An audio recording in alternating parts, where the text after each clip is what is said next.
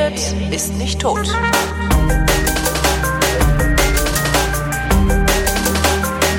Willkommen zum Geschichtsunterricht, einer Koproduktion zwischen D-Radio Wissen und Vrindt. Und von D-Radio Wissen ausgeliehen habe ich mir wie immer Matthias von Hellfeld. Hallo Matthias. Und, und, der ist wie immer an der anderen Seite der Leitung. An der anderen Seite der Leitung. Thema heute. Ähm, normalerweise äh, ist ja die Idee von eine Stunde History, äh, wo ich mich bediene, ein historisches Ereignis aktuell zu verorten. Jetzt verorten wir aber ein aktuelles Ereignis aktuell, oder? Genau. Also wir haben äh, überlegt, ob wir nicht tatsächlich auch eingehen müssen auf die Entwicklung, die wir jetzt in der Türkei sehen.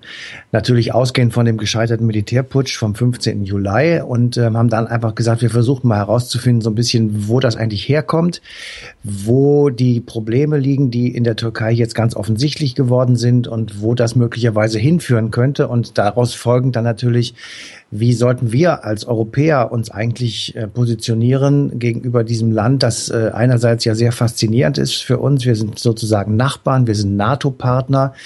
Wir reden äh, mit der Türkei seit 50 Jahren über einen EU-Beitritt und wir gucken immer mal wieder voller Faszination auf dieses Land. Auf der anderen Seite sind wir aber auch sehr erschrocken, mhm. weil wir nicht so richtig klar kriegen, was der Herr Erdogan da gerade alles fabriziert. Wir sind nicht gewohnt, irgendwelche Präsidial ähm, Regime zu haben, wo also alles auf eine Person hinausläuft, wo alle Macht im Staat immer mehr auf diesen einen Präsidenten ähm, wohl gehen wird und ähm, gleichzeitig diese massive Härte, mit der also gegen jene vorgegangen wird, die eben nicht dieser Meinung sind, ähm, wenn wir davon zigtausenden von Verhaftungen hören, wenn darüber diskutiert wird, ob man die Todesstrafe wieder einführen sollte und all diese Dinge sind für uns ja sehr fremd. Mhm.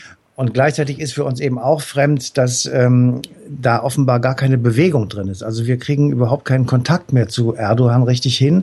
Wir gucken uns alle entsetzt an, jedenfalls wir hier in Köln, wo ich ja lebe. Wenn der hier in die Sporthalle kommt bei uns oder jetzt heißt sie Lanxess Arena, dann siehst du hier 15, 20.000 Türken und er redet mit denen, dass sie sich nicht integrieren sollen, dass sie weiter Türkisch reden sollen, dass es, ähm, dass sie ihre Religion hier aufrechterhalten sollen und sich eben nicht sozusagen in diese deutsche Gesellschaft ähm, hineinbegeben sollen. Mhm. Was wir aber unbedingt wollen, weil hier gibt es sehr viele total nette Türken, die ähm, hier schon, weiß ich nicht, seit zwei, drei Generationen leben und die kannst du gar nicht mehr unterscheiden. Die reden Kölsch und äh, sind, ähm, haben vielleicht etwas schwärzere Haare als wir, aber ja. das war es dann eben auch. Aber das sind nicht die, die Erdogan anspricht, wenn er überhaupt spricht. Nicht, ne? Überhaupt nicht. Und äh, wir merken zusehends, und das ist eben etwas, was uns auch, ähm, ich sag mal, graue Haare kommen lässt, zusehends merken wir eben, dass die anderen ja, also die Erdogan eben toll finden, offenbar in der Mehrheit sind und auch hier in Deutschland offenbar in der Mehrheit sind. Denkst du? Also sind die nicht einfach nur lauter?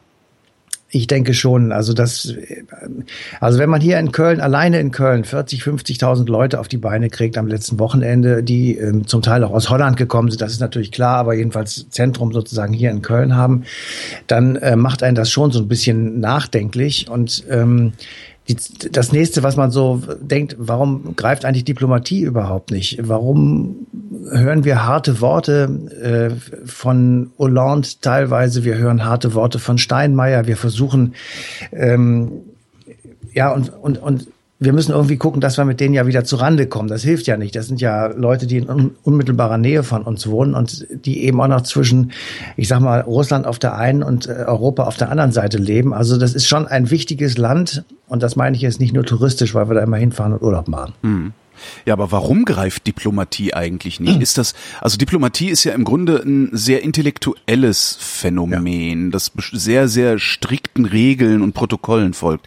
Ist die Türkei auf dem Weg zum Anti-Intellektualismus und darum über solche Prozesse nicht mehr ansprechbar? Ich kann mir vorstellen, dass da jedenfalls ein Teil von dran ist. Ich glaube, dass sie sich auch falsch äh, verstanden fühlen oder zumindest auch ein bisschen verletzt fühlen vielleicht. Also Erdogan ist ja der festen Überzeugung, dass das, was er tut, für das, äh, für das Land das Richtige ist und dass die Türken zu 95 Prozent hinter ihm stehen und die letzten fünf Prozent muss er eben irgendwie äh, in den Knast stecken oder irgendwie anders stillkriegen oder außer Landes bringen, was weiß ich. Und äh, dann ist er sozusagen sowas ähnliches, ich sage jetzt einfach mal so ein Schlagwort wie ein Sultan oder mhm. ja, also jemand, der eben ganz oben drauf steht und die Leute gucken zu ihm hoch und äh, er ist sozusagen einig mit seinem Volk. Und wenn du dich jetzt mal einfach mal in die Lage von Türken versetzt, der ruft zu einer Demonstration auf im Lande und es kommen anderthalb Millionen Menschen alleine in Istanbul zusammen. Ähm, wer hat das wo schon hinbekommen? Ne? Also eben, ich kann mich in der jüngeren Geschichte kaum erinnern. Äh, also in der Nachkriegsgeschichte habe ich sowas noch nicht gesehen. So ist es. Und ja. wir wir müssen einfach zur Kenntnis nehmen, dass Erdogan nicht vollkommen alleine ist und dass er nicht isoliert ist und dass er nicht etwas tut sozusagen, was die Menschen in der Türkei nicht gut finden, sondern das ist das genaue Gegenteil. Ist das ist der Fall und deswegen müssen wir uns darauf einstellen, dass das etwas länger dauert und dass ist, wir ja, es ist nicht Assad, ne? Nein, so, und es, ja. ist, es ist kein Diktator in dem Sinne, sondern mhm. es ist jemand, der tatsächlich offenbar Gefühle und ähm, Emotionen auch anspricht, die äh, von weiten Teilen der Bevölkerung getragen werden, egal ob sie jetzt die AKP wählen oder nicht. Das muss man ja auch nochmal sehr deutlich unterscheiden. Mhm. Ja, ähm, und man muss auch immer sehr klar haben, dass die Leute diesen Mann in einem demokratischen Prozess an die Spitze ihres Staates gewählt haben. Und dann dürfen wir nicht einfach so tun, als wenn das ein Idiot ist. Und das war auch nicht so ein, so ein, so ein pseudodemokratischer Prozess, sondern die Türkei ist ja durchaus eine stabile Demokratie. Ja, ja, also das ist, äh, darum geht es eigentlich auch gar nicht. Es ist, ähm, naja, eine Demokratie ist es natürlich in dem Sinne schon, aber sie wird eben ausgehöhlt, jetzt jedenfalls nach unserem Verständnis. Ja. Und äh, sie, sie äh, wird, ich sag mal, eine immer weichere Demokratie mhm. mit immer weniger Rechten für, ich sag mal, zivilgesellschaftliche Strukturen. Ähm, die, die Gewerkschaftsseite ähm, mault rum und ähm, hat einfach ähm, größere Schwierigkeiten als vorher. Minderheitenschutz. Minderheitenschutz gibt es eh kaum noch. Ähm, also es ist schon auch auch ziemlich drastisch, was da passiert. Und wenn wir jetzt noch dazu tun, dass also jetzt offenbar weltweit gegen diese Gülen-Bewegung vorgegangen werden soll und er also Staaten wie äh, die USA oder auch die Bundesrepublik nötigt, geradezu Anhänger dieser Gülen-Bewegung auszuliefern, obwohl die eigentlich bei uns gar nichts gemacht haben ja. und jedenfalls im Moment noch gar nicht auffällig geworden sind. Also da geht irgendwann, ähm, natürlich ist dann da schon eine Grenze überschritten und äh, deswegen ist das für uns extrem schwierig, mit diesen ähm, Strukturen umzugehen und sie sozusagen zu akzeptieren als eine normale demokratische Entwicklung in einem großen Staat, der mit einer gewaltigen Geschichte auf uns zukommt. Und auch das ist ein Problem, weil natürlich viele äh, Menschen in der Türkei, äh, ich sage jetzt mal nicht das Osmanische Reich wieder herbeisehen, aber solange ist das ja alles noch nicht her, dass die Türkei eine gewaltige Hegemonialmacht war ja. und ähm, ja Atatürk hat vor ungefähr 100 Jahren die Republik Türkei ausgerufen. Und bis dahin war es eben das Osmanische Reich. Das ist natürlich am Ende der Zeit, ist es mit vielen Schwierigkeiten verbunden gewesen. Es hat sich durch viele innere äh, Deformationen selbst destabilisiert und ähm, ist einfach dann in sich zusammengebrochen nach dem Ersten Weltkrieg ähm, und wurde dann im Prinzip von den äh, Siegermächten zerpflückt und, und auch wieder, da haben wir ja schon oft drüber gesprochen, ja. was dabei rausgekommen ist. Aber All das ist eben sozusagen mit im Kopf, wenn die Menschen jetzt jemanden haben wie Erdogan, der sie stark macht, der sie stark redet, der ihnen ja, ich sag mal, dieses ähm, Türkei-Gefühl wieder zurückgibt und sagt, also wir sind eigentlich eine, eine der großen geschichtlichen Mächte, die also auch was zu sagen haben müssen und wir, wir werden uns diesen Platz äh, wieder zurückholen und wir sind einfach ein, ein äh, in, zumindest mal in dieser Region extrem wichtiges Land. Mhm. Und als Klammerbemerkung, das kann ich nicht belegen und nicht beweisen, aber als Idee habe ich das die ganze Zeit schon im Kopf, dass die, äh, der Beitritt in die Europäische Union im Grunde genommen für ihn schon lange gar keine Rolle mehr spielt. Ich glaube nicht, das dass Gefühl das, habe ich aber auch. Also da, ja, ja, man kann es nur nicht belegen. Ja, ja. Das ist nicht der Punkt. Also ich glaube gar nicht, ähm,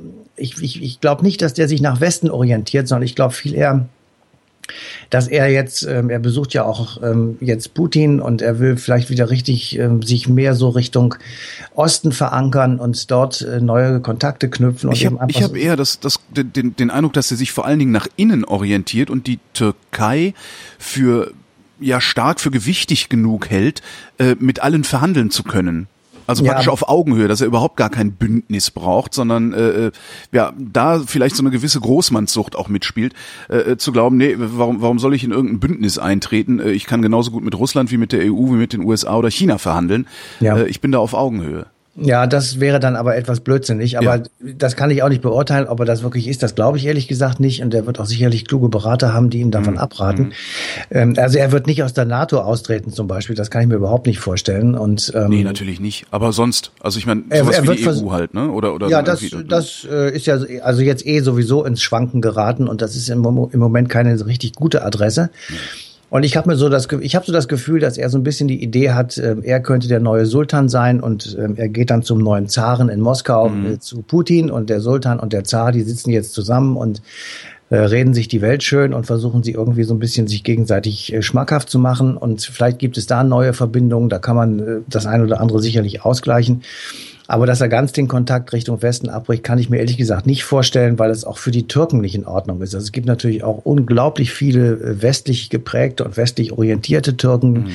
die in der Türkei leben und nicht schon ausgewandert sind oder schon lange bei uns leben oder in den Vereinigten Staaten, sondern mit denen muss er ja letztendlich dann auch wieder zurande kommen. Und dass es sozusagen auf ewig ähm, da Richtung äh, innere Einkehr geht und ähm, dieses Geschrei da die ganze Zeit weitergeht, wird über Jahre, kann ich mir nun wiederum auch nicht vorstellen. Irgendwann muss die Türkei wieder zur Normalität kommen. Und insofern ähm, ist, ich sag mal, dass dieser Prozess, der da jetzt angestoßen wurde durch diesen misslungenen Putsch, der wird irgendwann zu Ende kommen und dann werden wir sehen, äh, wohin dann die Türkei sich äh, positioniert hat und wie das dann auch wirklich weitergeht. Aber im Moment ist es tatsächlich extrem kompliziert, finde ich, und auch extrem erstaunlich. Extrem erstaunlich vor allen Dingen, ja. Das äh, diese, diese Massen, die du auch anfangs erwähnt hast, also dass wir, wir sind, glaube ich, mittlerweile irgendwie bei 20.000 Betroffenen von dieser Säuberung, äh, die Erdogan ja so genannt hat. Ja. Äh, das, äh, so, sowas, hat es sowas in der Weltgeschichte überhaupt schon mal gegeben? ja. Ich meine, selbst, ja. entschuldige, ne, es ist ja immer so ein bisschen verpönt, weil wir, weil wir äh, glauben, dass Nazi-Vergleiche nicht möglich sind, was gar nicht stimmt. Äh, selbst Hitler hat nicht so aufgeräumt, wenn er, wenn er aufgeräumt hat. Also in dieser, in, naja, also das in, in dieser Breite, oder? Das würde ich jetzt mal nicht so sehen. Also er hat, also man, wir, wir machen keinen Vergleich mit Hitler. Ähm, ich finde, man kann sehr gut Nazi-Vergleiche machen. Ähm, ähm, Harald Welzer, äh, der Soziologe, hat mir neulich gesagt, das Problem bei Nazi-Vergleichen ist, äh, wir haben irgendwann gesagt, und das sagen wir auch zu Recht, der Holocaust ist unvergleichbar. Aber die Strukturen, ähm, die es vor, also, ne, also 1933 und sowas schon gegeben hat, die politischen Bedingungen, die es da gegeben hat zur Nazi-Zeit, die sind durchaus vergleichbar. Das fand ja. ich eigentlich gar nicht so dumm. Aber äh, einfach mal so ein Vergleich zum gescheiterten Militärputsch von Herrn Stauffenberg. Da wurden am ja. Tag danach und in, in, den Wochen danach ähm, fünf, fünf oder sechstausend Leute umgebracht. Ah, so viele ja, doch. Ich also dachte, das, das wären nur ein paar hundert gewesen. Siehst du? Nee, nee. Ah, aber, siehst du, ja, wieder was gelernt, ja. Aber auch jetzt in der Türkei werden keine Leute umgebracht. Das stimmt, ja. Äh, Im Moment nicht.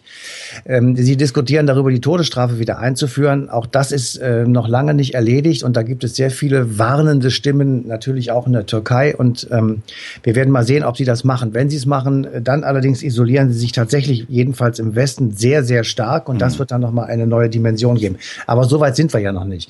Außerdem ich, müssen wir ja noch in die Vergangenheit blicken blicken. Wir müssen unbedingt die Vergangenheit. Da wollte ich jetzt auch gerade mit anfangen, weil nämlich, nur damit du das mal klar hast, ja. äh, es ist nicht der erste Militärputsch gewesen, der in der Türkei stattgefunden hat. Und ich sage jetzt mal zwei und äh, dann kommen wir auch gleich auf, äh, welche drastischen Maßnahmen da, ähm, ja, ich sage einfach mal, ähm, durchgeführt wurden ja. damals. Also der erste war 1960 im Mai. Anlass war ähm, schwere soziale und äh, wirtschaftliche Probleme im Land, also äh, um sich greifende Armut, Unzufriedenheit bei den Leuten. Und äh, gleichzeitig äh, die Regierung hat also damals äh, eine Art Autoritarismus durchgeführt. Äh, ähm, Menderes war der, ähm, der Chef der Regierung und der hat also das alles ignoriert und hat also von sich aus sozusagen so eine Art autoritäres Regime versucht aufzuziehen und sich selbst da sehr stark an die Spitze gesetzt, autoritärer Regierungsstil. Und ähm, die innenpolitischen Gegner wurden mit Verboten, mit Zensur und mit willkürlichen Festnahmen drangsaliert und gegen diese Situation hat im Mai 1960 das, 60 das Militär geputscht. Und das müssen wir jetzt mal eben nochmal sozusagen äh, auseinanderhalten. Das Militär in der Türkei war immer traditionell, der immer schon. Der Hüter der Demokratie. Ne? Der Hüter der Demokratie, beziehungsweise der Hüter des Kemalismus. Ja. Ähm, da wir kommen gleich nochmal auf Kemal Atatürk, aber äh, das muss man wirklich klar haben. Das war strukturell, traditionell klar, dass das Militär diese Ordnung von Kemal Atatürk von 1923 ja, ich sage jetzt mal, sich auf die Fahnen geschrieben hat und gegen jede, ähm, gegen jeden Versuch, diese Ordnung grundsätzlich zu ändern oder sie durch falsche Politik zu zerstören, hat das Militär in der Geschichte der modernen Türkei auf den Plan gerufen. Mhm. Deswegen ähm, ist das, was jetzt passiert ist im Juli, sozusagen in der Tradition dieser Tatsache, dass eben das Militär auf einer bestimmten politischen Seite in der Türkei steht. ich wollte gerade sagen, also das, was, was du da äh, über, über Menderes beschreibst, das äh, könnte man auch auf Erdogan übertragen und damit ja. einen Putsch legitimieren, insoweit ja. überhaupt ein Putsch legitimierbar ist. Jetzt genau, also das, ja, das kann man so machen, wobei eben im Moment ist es so, dass äh, der Vorwurf, der ja gegen Erdogan ähm, erhoben worden ist seitens des Militärs, dass eben eine zu starke Islamisierung äh, durchgeführt mhm. wird. Und es geht nicht um das Problem der Armut. Mhm. Das ist eine andere Frage. Damals war es das Problem der Armut und das wurde dann mit einer ähm, Militärregierung sozusagen ähm, ja, geregelt, in Anführungsstrichen. Und äh, die wurde dann irgendwann, diese Militärregierung hat dann irgendwann die Macht wieder abgegeben an eine politische Zivilregierung. Und diese Zivilregierung versuchte dann in den 60er Jahren und 70er Jahren die Probleme in den Griff zu kriegen. Das ist ja nicht gelungen. Es gab unentwegt Regierungswechsel, es gab unentwegt wirtschaftliche Probleme, es hat äh, wirklich bürgerkriegsartige Auseinandersetzungen gegeben zwischen Rechten und Linken. Und das führte dazu, dass eben im September äh, 1980 der zweite Militärputsch äh, stattgefunden hat. Und äh, dieser war nun aber so dramatisch, dass man tatsächlich davon sprechen kann, dass jeder, der das damals erlebt hat, in seinem Leben keinen Militärputsch mehr haben will. Jetzt halte ich fest, es hat 650.000 Festnahmen gegeben. Alter Vater. 50 vollstreckte Todesurteile. Durch ja, die Militärregierung dann? Durch die Militärregierung. Okay. Und viel mehr Todesurteile sind gefordert worden, aber dann umgewandelt worden in lange Haftstrafen. Die Verfassung damals wurde komplett auf den Kopf gestellt. Es begann der Kampf gegen die Kurden. Mhm. Ja, es wurde eine antikurdische Verfassung. Warum ähm, eigentlich? Brauchten die nur einen Sündenbock, also so ein dauerhaftes Feindbild, um, um, um Naja, ja. das Problem ist, ich sagte ja vorhin, das ist das alte Osmanische Reich und das gehört ihnen nicht mehr ganz. Und sie wollen halt es sozusagen für, für sich wieder zurückhaben. Mhm. Und all das, was dazugehört, soll eben auch dabei sein. Und die Kurden, die, wir haben das ja da schon öfters besprochen, äh, sind in der Geschichte des Mittleren Ostens ähm, immer die Gekniffenen gewesen, mhm. weil man ihnen immer verweigert hat, ein Kurdistan zu gründen. Ja. Und dieses Kurdistan würde ja bedeuten, dass man es eben aus drei verschiedenen Ländern sozusagen herausschneiden müsste. Und ein Teil davon war eben, wäre die Türkei. Das ist ja auch heute noch das Problem. Und die Militärregierung, die 1980 am, ähm, das Ruder übernommen hat, hat sich eben gesagt, wir werden das mit massiver Gewalt verhindern. Und wir werden auf jeden Fall die Kurden derart eindampfen, äh, dass sie eben gar keine Möglichkeiten mehr haben, ähm, sich, ich sag mal, politisch so zu organisieren, dass es möglicherweise irgendwann dazu kommen könnte, dass sie stark genug sind, einen eigenen Staat dann auch tatsächlich durchzusetzen. Jo. So, das heißt, es wurden die Rechte von Parteien eingeschränkt, von Gewerkschaften eingeschränkt, Verbände und Vereine, also alles das, was man, ich sag mal so, bei uns jetzt als Zivilgesellschaft bezeichnet, ähm, wurden, wurden eingeschränkt und damit wurde im Grunde genommen die Gesellschaft mundtot gemacht. Und ja. diese, diese Vorstellung, dass das jetzt wieder passieren könnte, ja, hat die Leute tatsächlich in der Türkei, jedenfalls soweit ich das weiß, auf die Straße getrieben und hat gesagt, wir wollen keinen Militärputsch. Verstehe. Das heißt aber noch lange nicht, dass sie jetzt unbedingt Erdogan wollen. Und das heißt, der Militärputsch, der, der, der Militärputsch ist für die Türken das, was die Inflation für die Deutschen ist, sozusagen. so, so tief in der, in der, im, im kollektiven Gedächtnis, dass sie sagen, nein. Ja, wir werden alles also, dagegen unternehmen. Genau, ah, da okay. sind sie sich wirklich einig. Und ja. da kann man auch sagen, da sind 95 Prozent der Türken wirklich äh, hinter Erdogan, die sagen, also kein Militärputsch. Ja. Deswegen sind auch die ganzen Oppositionsparteien äh, auf einmal auf seinen, auf seinen Kurs geschwenkt. Und deswegen kann er jetzt eben auch sagen, wenn ähm, das Parlament über die Todesstrafe diskutiert, werde ich mich nicht dagegen stemmen und werde es irgendwie verhindern, sondern mache ich das. Weil er sich jetzt eben in diesem Moment der historischen Situation der Türkei sicher sein kann, dass, ähm, ich sag mal, 90, 95 Prozent der Menschen und der Parteiangehörigen hinter ihm stehen, ob sie mhm. nun AKP gewählt haben oder eben nicht. Mhm. So, und dann ähm, wird also das Land 1980 noch einmal ähm, von diesem zweiten großen Militärputsch, ähm, ich sage jetzt mal, in Mitleidenschaft gezogen. Und das dritte Mal war es 1997. Das weiß man äh, so gar nicht, aber 1997 hat es schon einmal den Versuch gegeben, so ähnlich wie jetzt äh, von Regierungschef Erbakan, damals, den kann vielleicht noch einer so den Namen erinnern, ähm, ich sage mal, eine sehr starke Islamisierung durchzuführen und das, was Kemal Atatürk 1923 dem Land aufgedonnert hat, sozusagen, also eine westlich orientierte, mehr oder weniger demokratische und parlamentarische Verfassung, das wurde also etwas weiter zurückgedrängt zugunsten von islamischen Strukturen und von ähm, bestimmten Dingen, die eben das öffentliche Bild geprägt haben, wie Kopftücher und ähnliche Dinge, all das, was Erbakan was ähm, Atatürk seinerzeit in Anführungsstrichen verboten hatte, wurde also wieder zurückgedreht. Mhm. Und auch da stand das Militär wieder auf. Dieses Mal allerdings haben sie das etwas geschickter gemacht und sind dann zum Regierungschef gegangen und haben gesagt, hör mal zu, mein Freund. Hier liegt jetzt eine Liste von so und so vielen Punkten, die wir als Forderung aufstellen. Und wenn du die nicht erfüllst, werden wir dich wegputschen.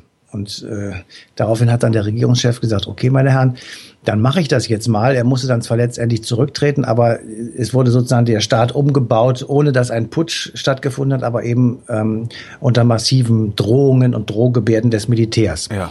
Und deswegen äh, kann man davon sprechen, dass es in der Türkei eben schon dreimal äh, Militärputsche gegeben hat und jetzt im Juli 2016 der vierte stattgefunden hat. Und wir dürfen auch nicht vergessen, dass zwischendurch die Ereignisse am Gezi-Park waren das war 2013. Ähm, da erinnern wir uns noch so mhm. ganz äh, klar dran. Also da, wo also mitten in Istanbul ein großes äh, Parkgelände genutzt werden sollte, um eine Moschee draufzubauen und ein Einkaufszentrum, also so eine Art Tempel für Erdogan und äh, sich dagegen also für Studenten und sehr viele junge Leute gewehrt haben und sie dann letzten Endes mit äh, brutaler Gewalt äh, vom Staat weggedrängt wurden. Das war sozusagen ebenfalls ein Versuch, dieses Land umzuwälzen oder umzudrehen. Tatsächlich? Weil die, ja natürlich, weil die Menschen damals gesagt haben, wir wollen das nicht. Wir wollen nicht, also die, die da demonstriert haben, das waren hm. vor allem jüngere Leute. Wir wollen keine ähm, Islamisierung des Staates. Wir wollen keine autokratische Regierung durch Herrn Erdogan, sondern wir wollen Demokratie, wir wollen Zivilgesellschaft, wir wollen mitsprechen, wir wollen gehört werden, wir wollen Beteiligung an der Macht haben. Mhm. Und wir wollen eben das haben, sozusagen, was, äh, wenn wir es jetzt mal positiv sprechen und äh, uns etwas über den grünen Klee vielleicht auch zu viel loben, was eben halt hier im Westen äh, sozusagen Standard ist. Und insofern ähm, war der die Unterdrückung äh, dieser Bewegung am Gezi-Park eben auch ähm, von staatlicher Seite sozusagen die Unterdrückung, ich sag mal, des zu starken westlich orientierten Rucks innerhalb der Türkei. Zumindest ein Symbol dafür, ne? Ja, gut, äh, nehmen wir das äh, gut. Als Symbol ist eine gute, gute Formulierung. Hm. Atatürk, ja. Äh, Atatürk und der Kemalismus. Also Atatürk hat ja 23 die Türkei, also die Republik Türkei gegründet und mhm. hat ihr bestimmte Gesetze also, und Regeln mitgegeben. Äh, sagtest du ja eben schon, wo das Militär drüber wachen sollte. Einer davon, eins davon ist der Laizismus, also die strikte Trennung von Staat und Religion. Oh, und zwar ja. in beide Richtungen. Das äh, finde ich ja ganz interessant eigentlich daran, weil bei uns geht es ja nur in eine Richtung. Also bei uns darf ja durchaus äh, Religionsgemeinschaften dürfen ja durchaus Einfluss auf Gesetzgebung nehmen. Ne? Ja, das sieht man ja an sowas wie Abtreibungsparagraphen und so, ja, ja, äh, die, die so nicht gestaltet wären, wenn es wenn die Religion keinen Einfluss hätte. Ja. Ähm, warum also ich weiß, warum Religion so eine praktische Sache ist, weil die immer die einfachsten Antworten gibt. Aber warum lassen sich so viele Leute in der Türkei vor diesen Karren spannen, obwohl sie doch eigentlich äh, mit dem Kemalismus bisher recht gut gelebt haben? Ja, weil das Problem ist, äh, die Türkei ist gespalten und zwar in vielfacher Weise. Am einfachsten kann man das sagen, ein Teil des Landes ist in Asien, der andere in Europa. Mhm. Ähm, dann kann man den Bosporus, das Marmara-Meer nehmen, da wird getrennt sozusagen, da, da, da liegt dann Wasser dazwischen. Also ja. da kann man sagen, okay, das ist, das ist stark gespalten. Dann, wenn wir zurück in die Geschichte blicken, Istanbul war ja früher Konstantinopel und davor Byzanz und mhm. in der Zeit Konstantinopel war es das, das zweite große christliche Standbein, die große christliche Metropole Konstantinopel, gegründet vom römischen Kaiser Konstantin. Mhm. Das heißt, es hat eine sehr starke christliche Tradition und es hat aber auch gleichzeitig eine sehr stark muslimische Tradition, weil 1453 wurde es eben von den Muslimen eingenommen und äh, zur Hauptstadt oder zur Metropole des Islam gemacht. Damit hat sozusagen die in dieser Stadt und damit natürlich auch im Land äh, ist die nächste Spaltung sozusagen äh, virulent. Ja, man kann also ähm, in, selbst auch heute noch in Istanbul, obwohl sehr viel kaputt gemacht wurde oder umgebaut wurde, eben diese christliche Struktur sehen und die christlichen äh, Spuren und eben auch natürlich sehr stark den Islam. So, und äh, die Frage ist eben, äh, wie, wie kann ich mich ähm, dazwischen sozusagen positionieren? Und das hat eine ganze Zeit lang dadurch relativ gut funktioniert, dass eben das Osmanische Reich ein Weltreich war und ähm, riesige, also riesige Umfang hatte und eben auch große politische und natürlich auch militärische Bedeutung hatte und in allen großen Konflikten der Zeit ein, ein Big Player war. Mhm. So, und damit ähm, machst du ja auch etwas mit den Menschen. Also die sagen dann, ich bin halt Angehöriger des Osmanischen Reiches, das ist ein Weltreich. Und das Empire-Gedanke, ne, den wir auch beim dich stark. gesehen haben. Ja. Macht dich stark und ja. selbstbewusst. Und äh, insofern bist du einfach äh, gut positioniert. Und dann ging das also zu Ende.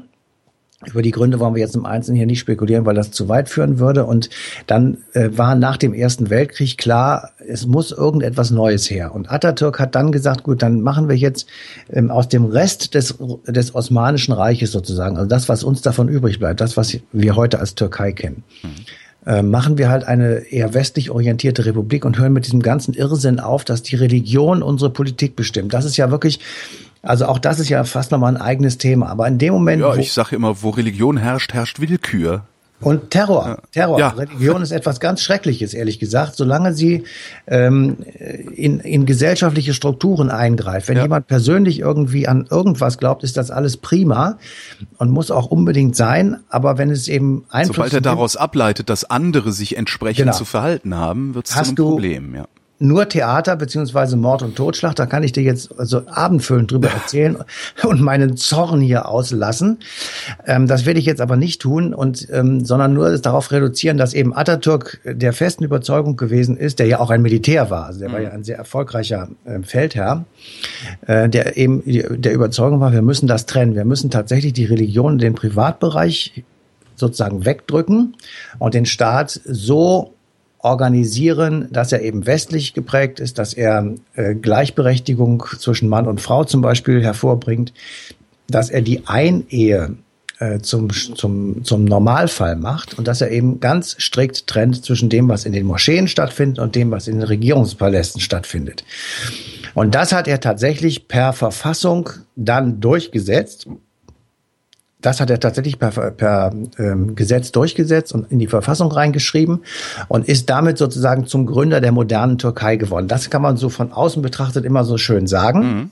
Aber, und das merken wir eben jetzt, und das merken wir die ganze Zeit schon von diesen Militärputschen eben, wie wir erzählt haben, es ist eben nur ein Teil der Türkei mitgekommen auf diesen Weg. Ja. Ja, und ein anderer Teil ist eben nicht mit, mitgekommen und das merken wir jetzt. Und da merken wir, das haben wir auch schon 1960 gemerkt oder hätten es merken können, dass eben ein, ein bestimmter Teil der Gesellschaft diese Struktur eben doch nicht so gut findet, sondern eben lieber einen, ich sag mal, etwas mehr vom Islam geprägten Staat haben möchte, einen weniger demokratischen, einen etwas mehr autoritären, möglicherweise eben mit so einem Menschen wie Herrn Erdogan an der Spitze. Und ähm, diese beiden Seelen sozusagen streiten in der türkischen Brust. Ja. Wir haben also einerseits die, den, den Streit zwischen Kemalismus, also dem, was Atatürk äh, als Republik gegründet hat und meinetwegen einer stärkeren Islamisierung. Wir haben den Konflikt zwischen Asien und Europa. Mhm. Ja, und in dieser, in dieser Spagatsituation sozusagen befindet sich die Türkei im Grunde genommen schon seit 100 Jahren. Und wir müssen einfach mal akzeptieren, wenn wir über die Türkei nachdenken und wie schwierig das auch ist, da rauszukommen. Denn ja. ähm, wir können ja jetzt nicht einfach sagen, wisst ihr was, Leute, wir machen jetzt Demokratie und der Rest marschiert jetzt hinterher. Dann sagt der Rest aber eben, nee, wir marschieren nicht hinterher, sondern wir bleiben hier sitzen. Wir marschieren jetzt jemand anderem hinterher. Genau. Und dann sagen, dann sagen wir, okay, dann machen wir jetzt Islamismus. Und dann sagen die, die anderen sagen, nee, also das machen wir aber nicht mit. Dann bleiben wir nämlich hier sitzen und dann gucken wir mal, wie das weitergeht. Dann werden die allerdings einen Kopf kürzer gemacht, weil Religion sich noch nie darum geschert hat, äh, für ja, ihre Interessen zu morden. Ja, ja, da kann ich dir nicht widersprechen, so traurig das ist. Ja, das aber, ähm, naja, ich, du wirst auf Dauer gesehen nicht einen Staat etablieren können und organisieren können, der auf äh, Mord und Totschlag basiert. Das geht nur eine Zeit lang gut. Äh, ja, funktioniert gut, aber, aber, schon seit ein paar tausend Jahren ganz gut, nur halt mit wechselnden Führer, Führern. Ja, nein, nee. ehrlich gesagt nicht, nee. Also es gibt ja, also über einen langen Zeitraum, was hat sich über einen langen Zeitraum durchgesetzt? Ähm, kann ich dir nur sagen, das ist Parlamentarismus, das ja. ist, ähm, ich sag mal, so eine Art von Demokratie, die sich natürlich immer weiterentwickelt. Aber irgendwie, mal, eine irgendwie geartete Form von Mitbestimmung. Irgendwie ja. geartete Form von Mitbestimmung, aber Parlamentarismus hat sich zum Beispiel wirklich durchgesetzt. Das gibt's ja schon in, in England, äh, weiß ich nicht, seit 700 Jahren. Stimmt. Ja, und das ist eben die, also jedenfalls hier in Europa, die älteste Form von äh, Entscheidungsherbeiführungen äh, oder Entscheidungsfindungen. Mhm. Und äh, alle Formen von Diktaturen, die eben auf dem basieren, was du eben gesagt hast, also von faschistischen Re Regimen über äh, Nazizeit und äh, kommunistische Regime, hat also eine, eine Halbwertszeit gehabt von vielleicht 70 Jahren. Das war das längste, nämlich der Kommunismus. Und ja. ähm, der Rest ist vorher schon wieder zusammengebrochen und in Kriegen äh, geendet. Also du kannst ähm, und wir, irgendwann wird auch äh, dieser kleine Mobs-Diktator da in Nordkorea seinen Geist aufgeben, weil das irgendwann äh, gibt es irgendeinen Punkt, an dem eine solche Diktatur zu Ende ist und mhm. wo sie einfach eben sich nicht mehr ähm, regeneriert und nicht mehr keine, keine Nachfolger hat oder was auch immer. Ähm, insofern wird auch das in der Türkei natürlich so nicht kommen. Aber äh, wie gesagt, wir müssen vorsichtig sein und ähm, einfach gucken, was machen wir jetzt mit denen eigentlich? Und das wird eine sehr komplizierte Angelegenheit sein, weil wir uns erstmal im Grunde genommen zurücklehnen müssen und sagen, wir warten jetzt ab, wie ihr euch entscheidet. Ja. Wo geht euer Weg hin? Und wenn ihr das gemacht habt, dann können wir sagen, den gehen wir mit oder den gehen wir nicht mit. Ja. Um jetzt nochmal das Naheliegendste zu machen ähm, oder zu sagen, was wir auf jeden Fall jetzt tun sollten, ist, wir sollten diese Beitrittsverhandlungen stoppen und sagen, jetzt jetzt ja zum, zumal das ja auch also das alleine schon aus Gründen des Anstands sollten wir das tun, weil das auch nur noch ein leeres Versprechen ist im Moment. Das war es leider im, im also vermutlich war es das war es das die ja. letzten 30 Jahre oder sowas, genau. aber das es wird halt immer klarer, wie leer dieses Versprechen eigentlich ist und ich finde, man man ist es auch ob man Erdogan mag oder nicht, man ist es ihm auch schuldig zu sagen, so pass auf, wir, wir tun jetzt erstmal gar nicht mehr so, als wären wir Freunde.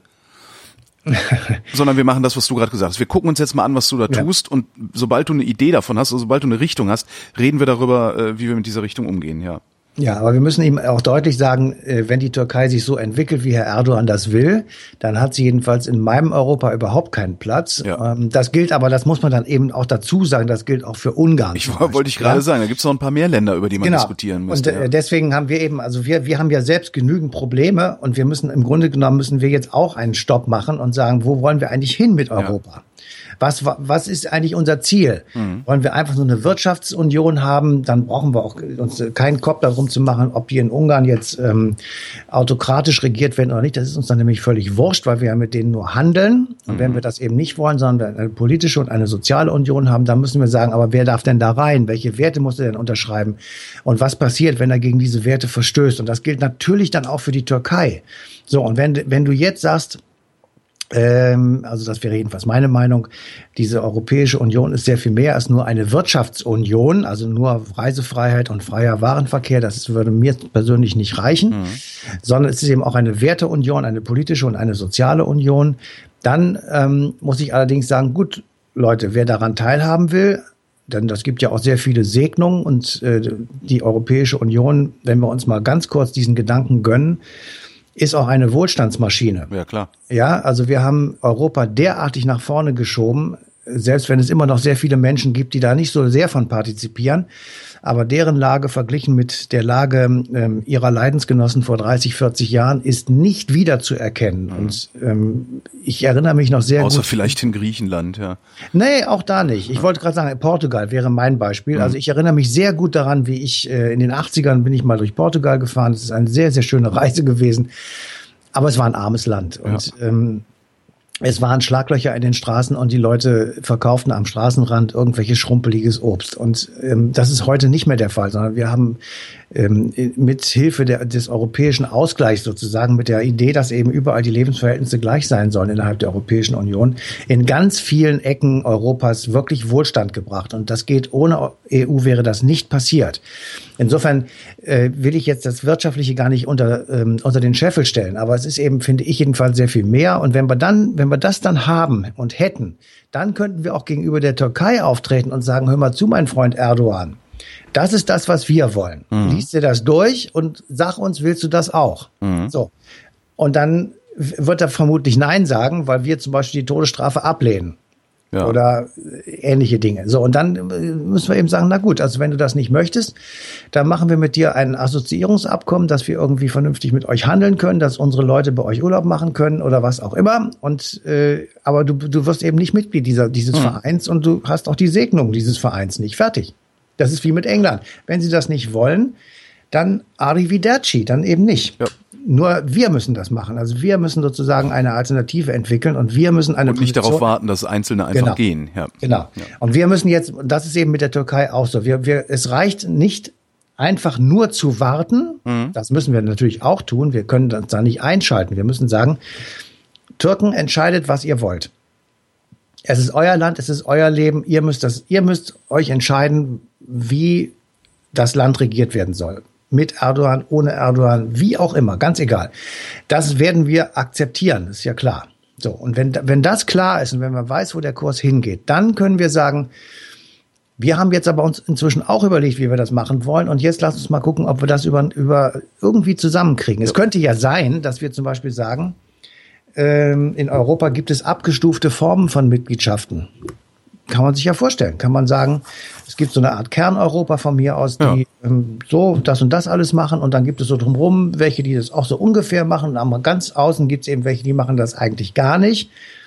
Aber sie haben trotzdem gewisse Vorteile, weil sie, was weiß ich, in unseren Topf mit Geld einzahlen oder irgendwas. Mhm.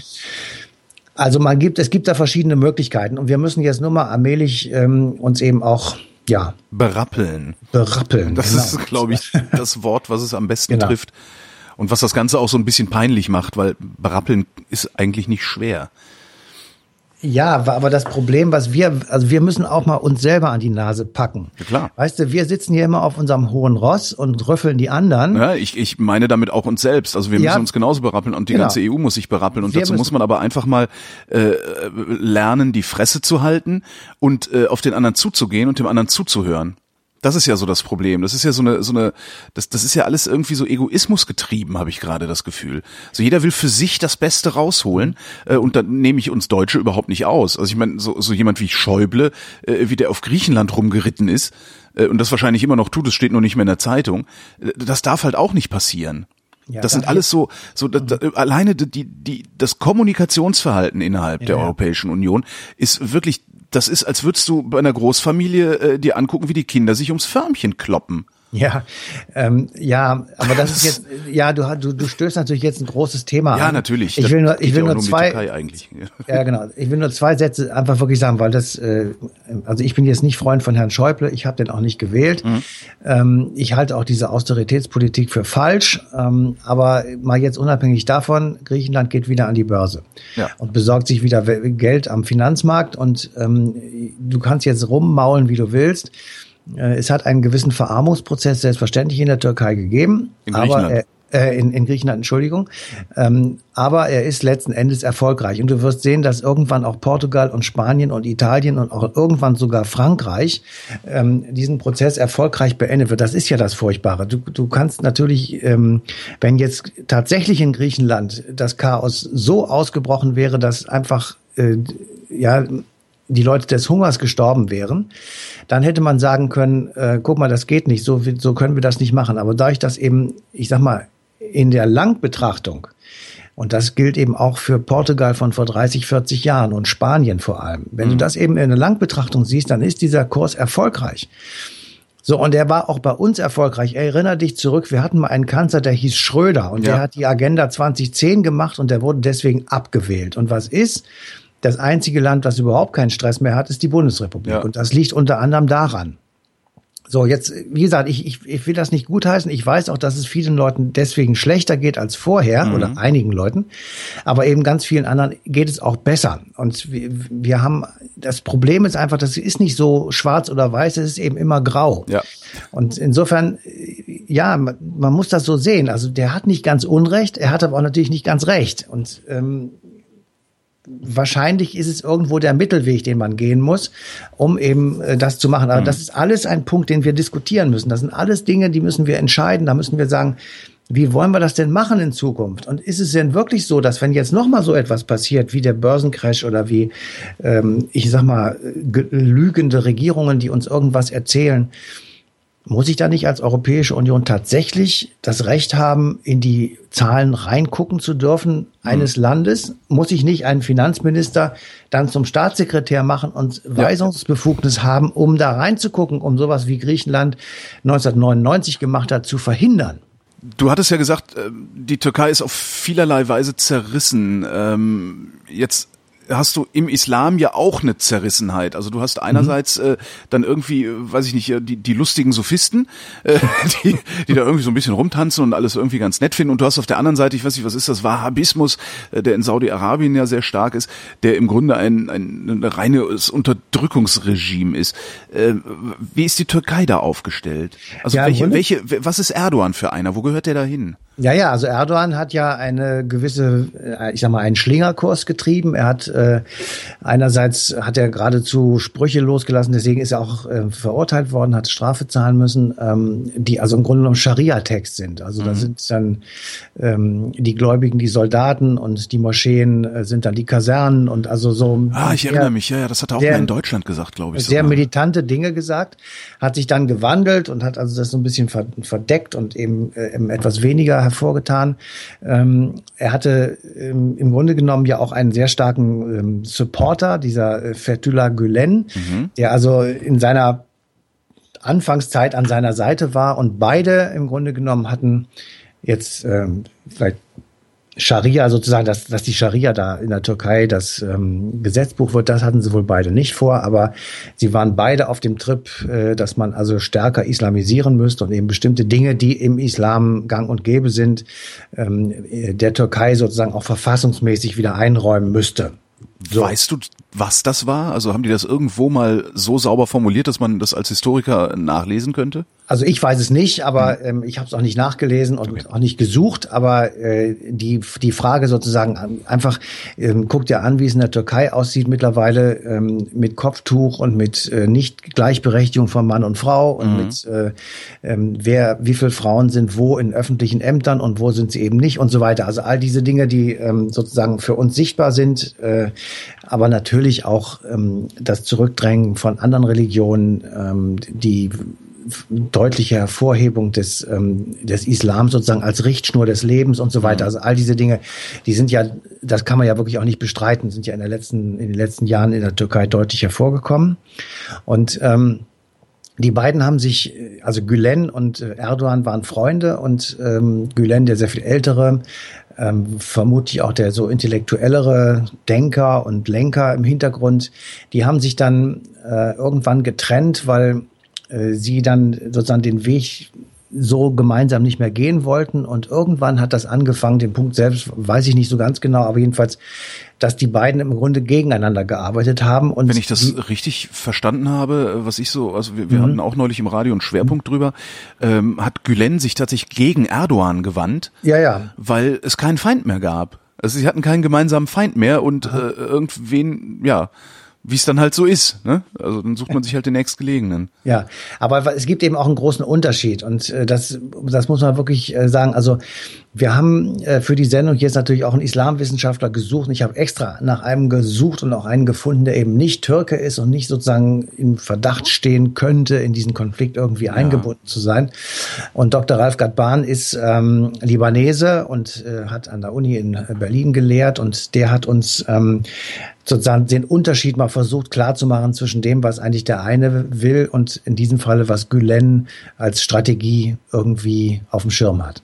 Die Politik von Gülen besteht darin, eine Elite auszubilden, die den Staat unterwandert, um die Politik zu lenken. Also die Bewegung von Gülen hat nie beabsichtigt, die Macht zu übernehmen, sondern Einfluss auf die politische Entscheidungen zu lenken. Also im Grunde genommen haben beide die Scharia im Programm, aber der politische Islam will die Scharia über den Staat von oben äh, aufzwingen und äh, die Bewegung von Fethullah Gülen versucht das von unten durch Unterwanderung und Einflussnahme zu verbreiten.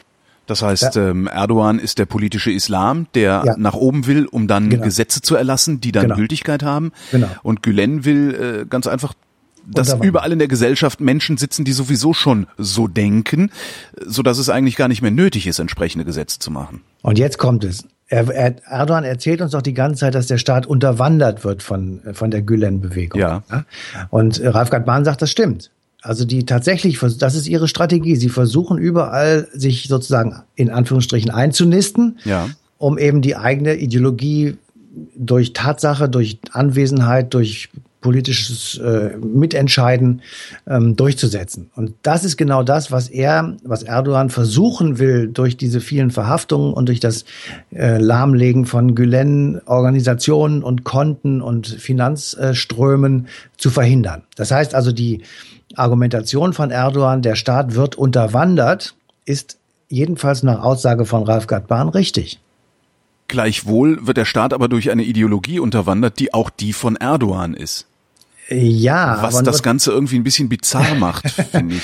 Es macht es, es ist sowieso total bizarr. Wir, wir, wir können das nicht verstehen. Das ist ja wie bei uns, wenn Protestanten und Katholiken sich sozusagen gegenseitig bis aufs Messer bekämpfen würden, wie ja. sie es ja lange gemacht haben. Ja und äh, jetzt Gott sei Dank nicht mehr tun.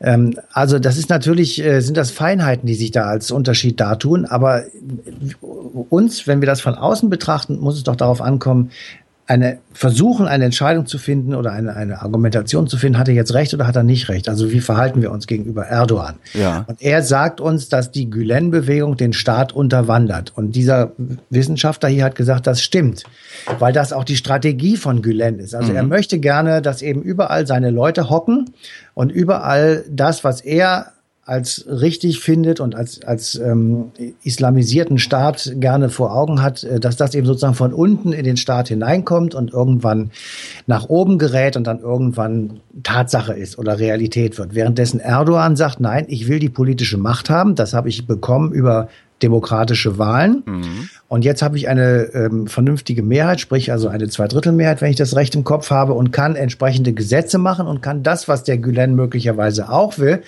aber jetzt von oben sozusagen per Gesetzeshandlungen äh, auf den Staat überstülpen. Was Und da das ganz, ist eben der Unterschied. Was da ganz interessant ist, ist, wir haben äh, vergangene Woche mit einem äh, Gülen-Vertreter hier in Berlin ein Interview gemacht ähm, und den gefragt, was wollt ihr eigentlich? Also was ist euer mhm. Islam? Mhm. Äh, und der sagte, na, äh, unsere unsere Bewegung, die auch gar nicht Gülen-Bewegung heißt, sagte sagte er auch, der sagte nur, wir nennen das jetzt halt auch so, wir nennen uns jetzt halt auch so, damit die Presse versteht, worum es geht. Mhm. Ähm, der sagt halt, dass sie für einen individualistischen Islam stehen, also für einen individualistischen, laizistischen Islam stehen, was ich nicht nachvoll, ich weiß es nicht, ich weiß nicht, ob der, ob der Mist erzählt hat oder nicht, aber mhm. das finde ich eigentlich an der Stelle jetzt ganz interessant, weil Erdogan ja äh, zumindest da wo es sichtbar wird, für was für einen Islam er steht, äh, genau das Gegenteil vertritt, nämlich einen kollektivistischen Islam. Absolut. Also das ist, äh, das ist, das Dann sehen wir da möglicherweise ist da genau äh, die die die die die Linie der Spaltung zwischen diesen beiden Strömungen. Möglicherweise. Das kann ich wirklich nicht beurteilen. Dazu bin ich nicht Islamwissenschaftler, ja. der das jetzt tatsächlich jetzt im Aber Detail. Es sieht so aus. Ne? Es könnte so aussehen und das ist sicherlich auch nicht ganz blödsinnig. Ähm, so eine Argumentation. Ähm, es ist auch sicherlich sehr viel persönlicher Frust dabei, dass ja, also das der ja Erdogan eh, sich jetzt diesen Gülen vorknöpft. Pack schlägt sich, Pack verträgt sich. ähm, und der sitzt irgendwo in Amerika und lacht sich tot, ist vermutlich ein schwerreicher Mann und mhm. äh, kann das alles locker aussitzen. Ähm, auf der anderen Seite, ähm, irgendwann finde ich jedenfalls, muss auch das mal aufhören oder wird es auch aufhören, weil ähm, man kann sich jetzt nicht über Jahrzehnte lang äh, sozusagen bekriegen. Das wird ja, das ist ja völlig irre. Dann äh, auch irgendwann werden die ja mal sterben. Mhm. Dann kommen hoffentlich Leute ans Ruder bei den jeweiligen Bewegungen, die eben sagen, hört mal zu, das, das lassen wir jetzt mal. Das ist ja, das ist ja Irrsinn. Na, vermutlich ja. wird es aber eher so laufen, dass erstmal innerhalb der jeweiligen Bewegung äh, ein fürchterlicher Machtkampf ausbrechen wird. Äh, ach, da wage ich gar nicht dran zu denken, was da noch passieren kann. Ja, aber das gucken wir uns dann auch an. Das ist, das kann man ja auch alles gar nicht verhindern. Ja. Ähm, also wie gesagt, ich bin da eher im Hier und Jetzt und ähm, ich muss eigentlich auch nicht diese Verästelungen so verstehen, die da jetzt innerhalb der Türkei stattfinden. Ich warte, also mein Vorschlag wäre zu warten die Türken sich äh, sortieren lassen und dann, wenn sie das fertig haben und wenn sie sagen, so machen wir es jetzt, dann kann man ja darauf reagieren. Und damit endet diese Ausgabe des Geschichtsunterrichts. Vielen Dank, Matthias von Hellfeld. Bitteschön. Äh, euch danken wir für die Aufmerksamkeit und verweisen wie immer darauf, dass die zugehörige Sendung Eine Stunde History auf D-Radio Wissen am 14. August 2016 läuft.